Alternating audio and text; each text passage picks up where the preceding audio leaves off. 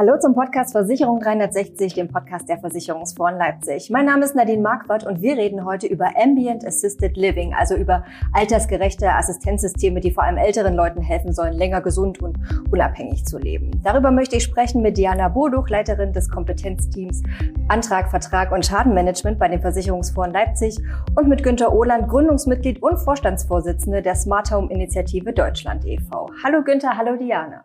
Ja, hallo. Hallo Nadine, hallo Günther. Schön, dass, dass ich da bin und dass ihr da seid. Genau, wir legen direkt los. Ihr beide seid eigentlich noch nicht wirklich in dem Alter für altersgerechte Assistenzsysteme, aber habt ihr vielleicht im Alltag auch schon irgendwie digitale Unterstützung bei euch? Günther, wie ist das bei dir? Ja, also ähm, für mich ist das auch nicht unbedingt eine Sache, die äh, wirklich mit dem Alter zu tun hat. Ähm, ich habe Unterstützung und äh, das gefällt mir gut. Warum muss ich alles äh, selber machen, nur weil es geht? Ich kann dazu auch Technik äh, arbeiten lassen. Und Diana, wie ist das bei dir? Ja, ich habe ähm, ganz, ganz simpel eine Alexa zu Hause und die nutze ich ganz gern äh, für das Thema Entertainment. Das heißt, äh, ich höre da ganz klassisch Musik darüber oder lass mir die Nachrichten vorlesen, aber auch äh, für, für solche Erinnerungssachen, ne? ob das ein Timer ist oder ähm, ob ich mir jetzt dann irgendwie Einkaufsliste Erinnerung schreibe und äh, ganz nice ist es auch, dass mir die Alexa Bescheid gibt, wenn ich zum Beispiel ein Amazon-Paket bekomme. Das finde ich tatsächlich eine schöne, sinnvolle Sache. Mhm. Sinnvolle Unterstützung im Alltag.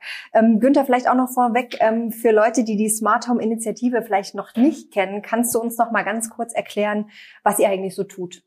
Ja, also wir haben uns vor mehr als zehn Jahren äh, gegründet, äh, eine Gruppe von sieben ähm, würde man sagen, Smarties, äh, die sich mit Smart Home beschäftigt haben und festgestellt haben, es gibt diese Branche Smart Home nicht, sondern sie ist eine Zusammen, ein Zusammenspiel von ganz verschiedenen Branchen. Elektro, Heizungsgas, äh, Wasser, äh, Fenster, Sicherheit, äh, aber eben auch äh, Pflege. Und äh, jeder, äh, jeder dieser Bereich hat einen eigenen Branchenverband, die sehr gute Arbeit leisten. Aber Smart Home ist eben von jedem etwas. Äh, also irgendjemand musste es mal anpacken, diese Dinge zusammenzuführen. Und dafür haben wir äh, uns gegründet, äh, um dort, ähm, ja, ich vergleiche das immer immer so äh, mit so, so einem chemischen Werk, eine Mischerbatterie äh, viele Silos, jeder äh, hat etwas äh, dort äh, drin, macht das sehr gut, aber es muss zusammenkommen. Und wir sind die Mischerbatterie unter diesen Fachsilos. Das ist äh, unsere Aufgabe.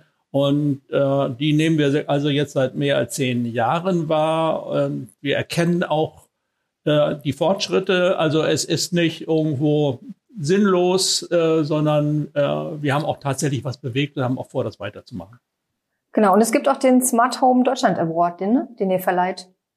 Ja, genau. Und das ist äh, äh, Ende Mai wieder der Fall. Also einmal im Jahr vergeben wir den Preis für das beste realisierte Produkt. Also keine Fantasie, sondern etwas, was man dann auch kaufen kann für das beste realisierte Projekt, ähm, für das beste Start-up im Smart Home Bereich äh, und äh, vom Berliner Senat gesponsert äh, ein Sonderpreis äh, für das beste umweltschützende smarte Projekt in Berlin. Und äh, darauf können sich im ersten Quartal jeden Jahres Firmen bewerben. Äh, und dann gibt es eine Fachjury, neun Leute, Journalisten, äh, Professoren, äh, Leute, Fachleute aus Firmen. Und so kommt also unterschiedliche Sichten auf die Dinge zustande. Und wir prämieren dann äh, ja, die besten drei äh, Produkte in jeder Kategorie. Die Idee ist, von den Besten lernen, äh, zeigen, was wir alles haben hier auf dem deutschen Markt. Äh, und ähm, ja, und den, äh, den, den einzelnen Bewerbern und Gewinnern dann auch Öffentlichkeit zu geben, damit ihre Lösung und ihre Produkte auch bekannt werden. Und damit sind wir im Prinzip mitten im, im Thema Smart Home, Ambient Assisted Living. Es ist ein großes Thema, aber für wen ist denn quasi zielgruppenmäßig das alles auch noch interessant, Günther? Ja, also erstmal möchte ich sagen, Ambient Assisted Living ist äh, somit für das, für das Publikum äh, der dümmste Ausdruck, den man sich hätte vorstellen können. Es ist ein Ausdruck aus der Wissenschaft und für die Wissenschaft und da gehört er hin. Aber wie das immer so ist, diese äh, Begriffe wandern dann plötzlich ins Marketing und äh, sind dann äh, plötzlich beim Kunden angekommen, der damit nichts anfangen kann. Äh, und dann plötzlich sagt, ich verstehe das nicht, ich verstehe das Wort schon nicht, ich kann das gar nicht aussprechen, das ist nicht für mich. Ähm, die Situation haben wir hier. Eigentlich äh, ist es Smart Home und Zielgruppe sind alle. Ähm, ich bringe immer gerne äh, ein Beispiel, weil häufig von alten und gebrechlichen Leuten gesprochen wird. Wenn man ein, eine Bedienung im Fahrstuhl einbaut für Rollstuhlfahrer, dann ist die ja so in 80 Zentimeter oder ein Meter Höhe. Das ist auch die ideale Höhe für Kinder. Also das, was ich für alte Leute oder für Gebrechliche äh, mache, für Rollstuhl und äh, Fahrer, hilft auch anderen äh, äh, Gruppen bei uns. Also im Grunde ist es alltagsunterstützende Assistenzlösung äh, und hat nichts mit krank oder alt zu tun. Wenn man ein 30-Jähriger, der sich beim Skilaufen die Füße bricht, der ist genauso ähm, ja, eingeschränkt in seiner Bewegung wie ein 90-Jähriger, äh, bei dem das auf Verschleiß beruht. Also es ist was für uns alle äh, und man will es nur nicht so wahrhaben. Äh, und plötzlich trifft es einen durch einen Unfall und dann ist man froh, dass es äh, solche Möglichkeiten gibt. Genau, da sind jetzt im Prinzip die, die Menschen, wo du sagst, da sind eigentlich alle Zielgruppe oder für alle wäre das Thema relevant. Ähm, Gibt es denn andere noch Akteure, Institutionen, wo du sagst, ähm, die sollten das Thema eigentlich auch auf dem Schirm haben oder haben es vielleicht schon? Also einmal muss ich sagen, äh, eigentlich sollte jeder Neubau AAL-gerecht sein, also für alle Generationen gerecht sein. Ähm, wird heute aber noch nicht so gemacht. Es ist nicht Standard, dass wo überall eine Rampe äh, für, für Rollstuhlfahrer, Rollatorfahrer oder für Kinderwagenschieber äh, ein, äh, eingerichtet wird. Ähm, also Architekten, Planer, Wohnungswirtschaft sollten sich dafür sehr stark interessieren.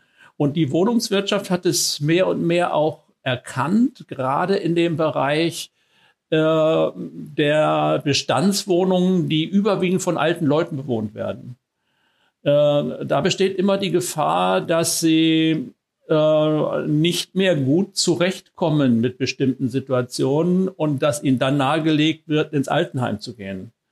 Äh, nur weil man mal vergessen hat, äh, dass man noch was auf dem Herd hat und die Kartoffeln anbrennen und der Rauchmender angeht und die Feuerwehr kommt. Äh, da gibt es technische Lösungen, die genau das verhindern. Und dann, deswegen muss doch niemand ins Altenheim, wenn er es nicht möchte. Äh, mit diesen technischen Möglichkeiten kann man viel länger zu Hause bleiben. Das ist gut für die Mieter, für die Menschen und es ist auch gut für die Wohnungswirtschaft, die dann nämlich langfristig äh, ihre äh, Mieter äh, zu Hause hat und sich nicht um einen Nachmieter äh, kümmern muss das in einigen Gegenden in Deutschland gar nicht so einfach ist. Also in Großstädten ist das natürlich überhaupt kein Problem, aber wenn man ein bisschen außerhalb ist, dann freut sich die Wohnungswirtschaft um jeden äh, Mieter, der lange da ist. Und äh, ich sag mal, Senioren, Rentner sind natürlich äh, die beliebtesten Mieter, weil äh, die können ihren Job nicht mehr verlieren. Also da ist das Geld gesichert. Und die sind auch nicht dafür bekannt, dass sie wilde Feten feiern, äh, Graffitis sprayen und, und ähnliche Dinge machen. Also es sind, sind sehr gern gesehene Mieter eigentlich. Diana, ist das Thema eigentlich auch schon bei den Versicherern angekommen? Ähm, bei den Versicherern ist das Thema ähm, auf alle Fälle auf der Agenda. Man sieht, dass da sehr viele ähm, zu dem Thema auf den Webseiten informieren, dass ähm, dass sie das Thema beobachten, vor allem in den ähm, in der sozialen äh, Krankenversicherung beziehungsweise sozialen Pflegeversicherung. Da werden schon sehr viele Piloten gefahren. Ähm, das ist auf alle Fälle ein Thema für die, die Kranken- und Pflegeversicherung auf den ersten Blick. Aber der Günther hat schon gesagt, ähm, das kann genauso der 30-Jährige sein, der sich ein Bein bricht und dann auf Unterstützung und ähm, Hilfe angewiesen ist. Deswegen ist es durchaus auch ein Thema für vielleicht die Unfallversicherung oder für die Hausrat- oder Gebäudeversicherung, ähm, da im Rahmen ähm, Produkte oder Services anzubieten, die ähm, unterstützen. Genau, ist genauso ein Thema für die ähm, betriebliche Gesundheits, für das betriebliche Gesundheitsmanagement. Ähm, wenn man überlegt, dass auch die Versicherungskonzerne ja sehr viele Mitarbeiter haben, könnte das durchaus auch ein Thema sein, wie man da seine Kollegen ähm, oder seine Mitarbeiter äh, entlastet und ähm, da eine Unterstützung mit an, anbietet. Ähm, Im Allgemeinen muss man sagen, dass das Thema technikunterstütztes Leben im Alter auch von den Senioren durchaus ähm, ja, dass Senioren da durchaus positiv ähm, aufgeschlossen sind, solange sie halt auch den, den Nutzen davon sehen, ähm, dann sind die durchaus offen für solche Systeme und ähm, solche Anwendungen. Ähm, es muss akzeptiert sein bei den Senioren, denn wenn es nicht akzeptiert ist und irgendwelche Sensoren werden abgedeckt, ähm, dann, dann, dann bringt das alles nichts. Ähm, ja, aber der Wunsch der älteren Leute, vor allem, wenn wir es jetzt wieder auf, auf das Thema äh, der, der älteren Leute beziehen, ist auf alle Fälle da, so lange wie möglich im eigenen Heim zu leben. Und da kann es natürlich ein Thema sein, um die Kosten, ähm, die hier für so eine Heimunterbringung anfallen, ähm, quasi entgegenzuwirken und ja, ein Leben, ein selbstbestimmtes Leben, so lange wie möglich in eigenen vier Wänden zu ermöglichen. Genau, also deswegen ist, äh, interessiert sich auch zunehmend die ambulante Pflege äh, dafür, ähm, die natürlich auch ein Interesse haben, wenn sie nicht gleichzeitig auch Heimbetreiber sind, ähm, dass sie ihre äh, Kundschaft, ihre Patienten äh, zu Hause halten. Und äh, wenn man, äh, ich sag mal, nur einmal morgens und einmal abends dann in die Wohnung geht, um zum Beispiel Stützstrümpfe oder ähnliches anzuziehen, dann ist der ganze Tag äh, unkontrolliert. Und an der Stelle kann äh, ein, ein Sensor helfen, es kann ein Alarmknopf helfen und ähnliche Dinge. Denn das ist ja auch schon Technikunterstützung, äh, wenn ich einen Alarmknopf umhängen habe und zum Beispiel beim Sturz dann per Knopf äh, Hilfe herbeirufen kann. Und äh, das kann man natürlich auch automatisieren, äh, aber man muss immer sehen, in welcher Situation ist welche technische Lösung äh, die angepasste, äh, um, naja, bildlich gesprochen, nicht mit Kanonen auf Spatzen zu schießen. Es muss auch nicht, wenn äh, äh, irgendwo eine Abweichung muss, immer gleich der Notarzt mit dem Hubschrauber kommen. Da reicht auch, wenn ein Nachbar oder ein, ein Angehöriger mal äh, an die Tür geht oder anruft und sich erkundigt, ist alles in Ordnung. Genau, jetzt hatte Diana ja schon gesagt, dass die älteren Menschen ja durchaus auch Technik aufgeschlossen sind oder dass es vielleicht auch nicht unbedingt immer eine Frage des Alters ist. Aber wenn sie den Sinn erkennen, ich kann es von meiner eigenen Oma erzählen, seit, die wollte eigentlich nie ein Handy haben, aber seitdem sie ein Smartphone hat und mit ihren Enkeln und Urenkeln chatten und ähm, äh, sich treffen online quasi und Fotos verschicken kann, findet sie das gut, nutzt das auch und kommt damit klar. Und so funktioniert es sicherlich auch bei vielen älteren Leuten. Aber mm, müsst ihr da manchmal trotzdem noch Überzeugungsarbeit leisten, auch in, in, eurer Initiative? Müsst ihr vielleicht die Angehörigen auch mit abholen? Wie, wie ist da deine Erfahrung, Güte? Ja, also bei den ähm, Senioren ist es tatsächlich so, wenn man ihnen sagt, ähm, das Ding macht das und das und das hilft dir in der und der Situation, dann ist sehr schnell gesagt, okay, das hilft mir, ich möchte es mal ausprobieren, geht das? Kann ich das mit meinen Fingern? Geht das? Ja, wenn ja, wollen Sie es haben. Die interessiert auch nicht in der Regel, welche Technik da drin ist. Das wollen die gar nicht wissen. Die sind am, am Nutzen orientiert. Hilft mir das? Hilft mir das in einer Notsituation? Gibt mir das die Beruhigung, dass ich sicher bin? Oder ist es eine Belastung? Bei den Kindern dieser Senioren ist das häufig ganz anders. Die haben die Angst, dass jetzt irgendjemand kommt und ihren Eltern und Großeltern irgendwelche Technik aufschwatzen will, die sie dann nicht beherrschen. Ja, muss meine Mutter jetzt noch lernen, wie man mit einem Handy umgeht? Äh, und dann, dann kommen dann häufig die Senioren und sagen, wieso ist doch ganz einfach. Ich äh, muss hier drauf tippen und dann wähle ich dein Bild aus und dann haben wir eine Videokonferenz. Das ist doch ganz einfach. Äh, und das möchte ich gerne haben. Äh, da sind also die, die etwas jüngeren äh, Leute, ich sag mal so 45 bis 55, äh, wo es dann um die, die Eltern geht, äh, denen man helfen will, denn häufig sehr viel verkrampfter, sehr viel konservativer als die Senioren selbst. Diana, wir haben gerade schon auch über die Versicherer gesprochen, dass die das Thema ja quasi äh, zumindest auf der Agenda haben. Aber kannst du uns vielleicht nochmal sagen, wo denn die Branche aktuell so generell steht, ob es vielleicht schon irgendwelche Projekte gibt oder andere Dinge, ähm, die man schon mal quasi in der Praxis getestet hat? Genau, man muss ein bisschen unterscheiden. Ich hatte gerade schon gesagt, die sozialen Versicherungen, die soziale, also die gesetzliche Krankenversicherung beziehungsweise die soziale Pflegeversicherung die fahren schon seit, da weiß der Günther bestimmt ein bisschen mehr darüber, seit den letzten Jahren schon sehr, sehr viele Piloten ähm, mit, mit, mit, ähm, mit Wohngenossenschaften ähm, oder auch äh, Pflegediensten. Da ist schon sehr, sehr viel passiert in den letzten Jahren in der Privatwirtschaft. Die sind noch recht zögerlich, tasten sich, wie gesagt, äh, voran. Die ersten, die da wirklich was auch ähm, auf den Markt gebracht haben, beziehungsweise öffentlich auch getestet haben, das war die R&V-Versicherung äh, mit ihrem Elderly Care-Ansatz, wieder ein anderer Name eigentlich für dasselbe, aber wieder ein neuer Name, der da reingeschmissen wurde. Das war, glaube ich, vor drei oder vier Jahren. Die haben tatsächlich mit, ähm, mit ihren eigenen Mitarbeitern, ähm, hatten die gefragt, wer quasi ähm, den, den elterlichen Haushalt damit ausstatten möchte. Es waren, glaube ich, 25 Wohnungen. Das haben die damals zusammen gemacht mit den Maltesern. Das waren die Pflegedienstleister dazu äh, mit dem Systemhersteller und ähm, ich glaube IBM und der Watson haben da hinten die Software mit, äh, mit angestellt und ähm, haben sich daran ein bisschen getestet und auch geschaut, wie kommt es überhaupt so an, was, was können vielleicht für Fehlermeldungen auftauchen, was, wo sind die Probleme, wie lange dauert es, bis das System wirklich den Alltag des Menschen gelernt hat. Ähm, und sind damit aber trotzdem nicht auf den Markt gekommen. Es war ein Test. Äh, man hat sich an das Thema rangewagt. Das muss man auch, äh, finde ich, hoch anrechnen dass man, ähm, dass man da einfach mal was versucht, um sich diesem Thema auch zu nähern.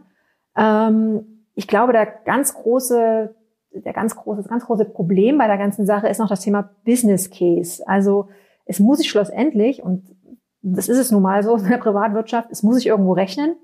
Es muss jeder irgendwo von auch was haben davon. Und daran hängt es noch so ein bisschen. Aber dass es irgendwie in einer Art und Weise kommen muss, ähm, das, das ist, glaube ich, jedem klar und ist auch den Versicherern klar, dass wir in, durch den demografischen Wandel in den nächsten Jahren, beziehungsweise haben wir es auch jetzt schon, einen Pflegenotstand haben und ähm, es müssen Lösungen geben. Die Technik entwickelt sich auch immer weiter und es wird zwangsläufig, glaube ich, in die Richtung gehen. Ja, also darf ich da noch mal was ergänzen? Also an der Technik liegt es bestimmt nicht. Die ist da, die ist äh, erprobt. Äh, ich würde aber sagen, quasi jede Uni, die irgendwas damit zu tun hat, hat ihre Piloten gemacht. Äh, die allermeisten Krankenversicherungen haben ihre Piloten gemacht. Und am Ende stellen immer alle fest, das funktioniert ja tatsächlich. Äh, die Leute äh, sind damit zufrieden. Es, es geht. Und dann rechnet man aus und sagt, und wir sparen Geld. und dann hängt das dann an der Umsetzung. Weil ähm, kann ich das, auch wenn ich spare, abrechnen?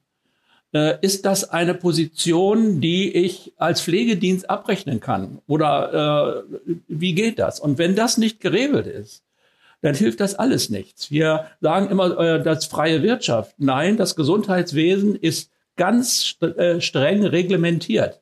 Was nicht äh, im Katalog steht, äh, das kann ich zwar machen, ich kriege aber kein Geld dafür. Und dann schlägt natürlich der Kapitalismus zu, der einfach sagt, dann kann ich das auch nicht anbieten. Schade. Man könnte für die Gesellschaft sparen, man könnte sogar die Pflege verbessern, aber es ist keine Position, die ich abrechnen kann, also muss ich es lassen. Äh, und das ist eben, eben so schade. Äh, dass es aber so ist, ähm, heißt ja nicht, dass es auch so bleibt. Also wenn der Leidensdruck dadurch, dass äh, wie, immer weniger Leute bereit sind, Pflege zu lernen oder aufgeben. Wir haben ja eine ganz große Quote an an Pflegekräften, die dann nach wenigen Jahren äh, sich einen anderen Beruf suchen, weil sie sagen, das kann ich nicht bis zum Ende meines Lebens machen, auch wenn es eigentlich mein Traumberuf wäre. Äh, wenn diese Not größer ist und wir nicht mehr aus Asien oder aus Spanien und so weiter äh, Pflegekräfte anwerben können, dann werden wir einfach aus der Not heraus technische Lösungen machen müssen. So wie wir jetzt bei Corona aus der Not heraus Videokonferenzen machen. Freiwillig hätte, äh, hätte wir, äh, die Industrie nicht dahin gegangen und, äh, und auch die Schulen und ähnliches. Niemals. Auch wenn man ihnen 30 Mal vorgerechnet hätte, äh, dass das eine gute Sache ist und Geld spart. Sie mussten durch die Situation gezwungen werden. Und ich glaube, der demografische Wandel wird uns dazu zwingen, dass wir hier mehr Technik einsetzen. Und dann ist es schön, dass wir schon über Jahre Erfahrung gesammelt haben, dass wir dann einfach die Schublade aufmachen und die Produkte haben. Äh, ja, hört sich vielleicht am Anfang bei mir so ein bisschen äh, ja, demotivierend an, aber äh, wir werden schon äh, dahin kommen. Es ist der natürliche Lauf. Aber wen seht ihr da an der Stelle in der Pflicht? Also was brauchst, um da quasi dem Ganzen zum Durchbruch zu verhelfen, wenn ihr sagt, die Technologie ist da, die Bereitschaft ist eigentlich auch da und eigentlich ist auch die Notwendigkeit schon da. Ähm, was brauchst du dann noch, damit quasi die Technik und das Ganze sich durchsetzt? Wer muss da handeln sozusagen? Die Technik muss sich ja nicht durchsetzen, die gibt es schon. Also es muss sich das Bewusstsein im Grunde genommen in der Politik durchsetzen, zu sagen, das machen wir jetzt. Äh, und ähm, da wird die eine oder andere große Krankenkasse, ich denke da zum Beispiel an, an, an die Techniker, die an der Stelle auch sehr fortschrittlich ist und viele Versuche gemacht hat schon, äh, zusammen mit, äh, mit der Politik vielleicht an einer Stelle mal in, in einer Region sagen, und das wird jetzt bei uns der Regelfall, das wird jetzt normal abbrechenbar und nicht für ein halbes Jahr abbrechenbar und dann ist das Ganze wieder vorbei und äh, dann fängt es nämlich keiner, äh, keiner an ähm, dass wir so weiterkommen. Wir haben jahrzehntelang die Möglichkeit äh, schon gehabt, äh, mit Telemedizin sehr viel zu machen. Das wurde immer als äh, geht nicht, brauchen wir nicht, machen wir nicht, Datenschutz weggetan. Jetzt plötzlich unter bestimmten Druck äh, geht es und wir machen das und äh, es gibt äh, die, die Videosprechstunde mit dem Tablett und ähnliches und siehe da, es funktioniert. Auch vielleicht, weil europäische Länder um uns herum, wie zum Beispiel England, äh, das nun äh, schon sehr viel häufiger machen und englische Ärzte deutsche Patienten äh, auf diese Art und Weise äh, dann behandelt haben, was nach deutschem Recht gar nicht ging. So, deswegen hat man sich damit beschäftigt und hat gesagt, oh ja, äh, funktioniert ja, lass uns das mal machen. Ähm, also es fehlt im Grunde genommen derjenige, der in der Politik, der sich dafür begeistert äh, und sagt, das bringe ich jetzt mal durch. Aber wir wissen alle, in Corona-Zeiten haben äh, die Politik und die Medizin nur Inzidenzen und R-Faktor und sonst was im Kopf und äh, nicht über das, über äh, das wir jetzt gerade hier reden. Genau, also für die, für die Versicherung kann ich dem ähm, bei der sozialen Versicherung Günther nur zustimmen. Bei der privaten, da fehlt es halt, wie gesagt, noch am Business Case und ähm, es muss ich, am Endeffekt muss ich es rechnen. Ähm, man muss überlegen, welche Bausteine machen Sinn, ähm, dass die Zielgruppe der Senioren immer größer wird und auch immer attraktiver für die Versicherungsbranche. Das, das steht, glaube ich, außer Frage. Das kann man in vielerlei Hinsicht sehen, dass die Versicherer schon diese, diese die Senioren als neue Zielgruppe erschließen. Und dieses AHL-Thema ist halt ein, ein Teilthema davon. Ähm, aber wie gesagt, am Endeffekt muss es sich rechnen, es muss sich äh, wirtschaftlich rechnen und ähm, da fehlen noch die, die guten durchdachten Business Cases. Ja, muss, ich auch noch mal was dazu sagen. Wenn Sie äh, zum Beispiel jetzt, äh, wenn wir jetzt rangehen und sagen, wir machen hier mal einen Testhaushalt, dann äh, steckt meistens irgendwo eine Uni dahinter mit einem Projekt äh, oder Fraunhofer oder, oder ähnliches, also irgendeine wissenschaftliche Einrichtung. Äh, und die erfinden das dann mal neu. Äh, und dann stellt man dann fest, die Ausstattung dieser Wohnung hat 40.000 Euro gekostet. Und dann kommt dann der Kaufmann bei der Versicherung und sagt, so und so viel tausend Wohnungen mal 40.000, das können wir uns nicht erlauben. Wenn ich aber jetzt auf Dinge zurückgreife, die wir im Markt heute haben, wo nicht Medizin oder AL draufsteht, sondern Smart Home. Ja, also nicht medizinisch weiß lackiert, sondern schwarz oder braun oder sonst wie. Ähm, dann kann ich so eine Wohnung für unter 1000 Euro ausstatten und wenn, äh, und das ist nicht in die Wand eingebaut. Das heißt, die Wohnung ist nicht so, sondern ich habe eine Wohnung ausgestattet für die, äh, den oder die Bewohner dort.